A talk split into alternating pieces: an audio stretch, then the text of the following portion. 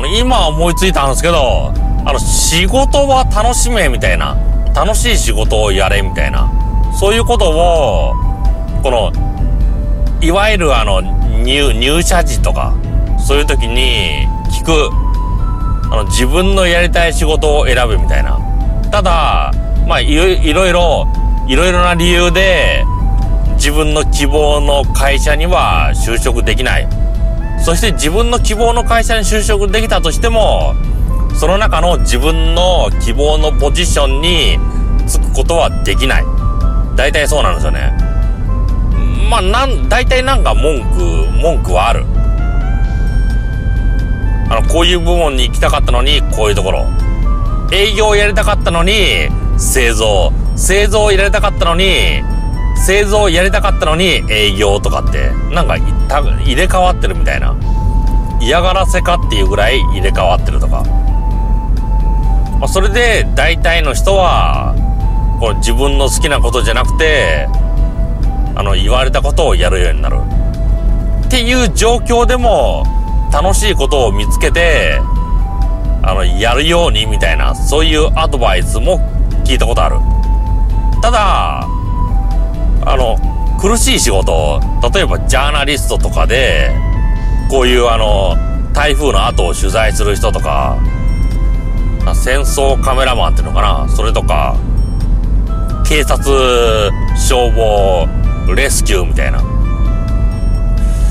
そういう仕事を楽しんでやってますって言ったら、今度は不謹慎だって、そういうわけなんですよね。だからな、職業、プロフェッションに関しては、なんだろう、あの、パンのために働くみたいな。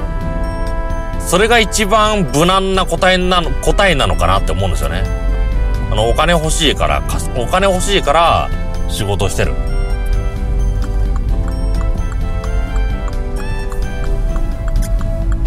まあ、それはそれで、あの、お前は金のためだけに仕事してるのか？ああ、わかったわ。この話、もう、この話になったら、この相手側勝つみたいな。何言っても、間違ってるって言われることになるから、このプロフェッションに関する質問、それに関しては、まあ、何言ってもどっちの方向に車掌狙い多発エリアです。どっちの方向に転んでも結局こっちが文句言われる。仕事楽しんでます。えお前の仕事を楽しんでるって人の不幸をの人の不幸を喜んでるのかってそういう風に突っ込まれそう。反対にあの仕事はあのパンのためお金のためですって言うと、お前の視野は狭いな、みたいな、そう言われる。だから、この職業の話、あの、仕事楽しんでますかって言われたら、バシッと答えちゃいけないですね。バシッと答えちゃいけない。と思う。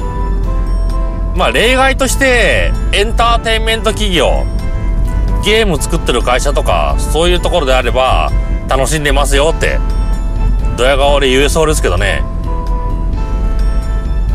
あの娯楽娯楽を提供してる会社とかそういうところだったら。すぐ先事故多発エリアです。まあそれも例外ですそれも一部ですからね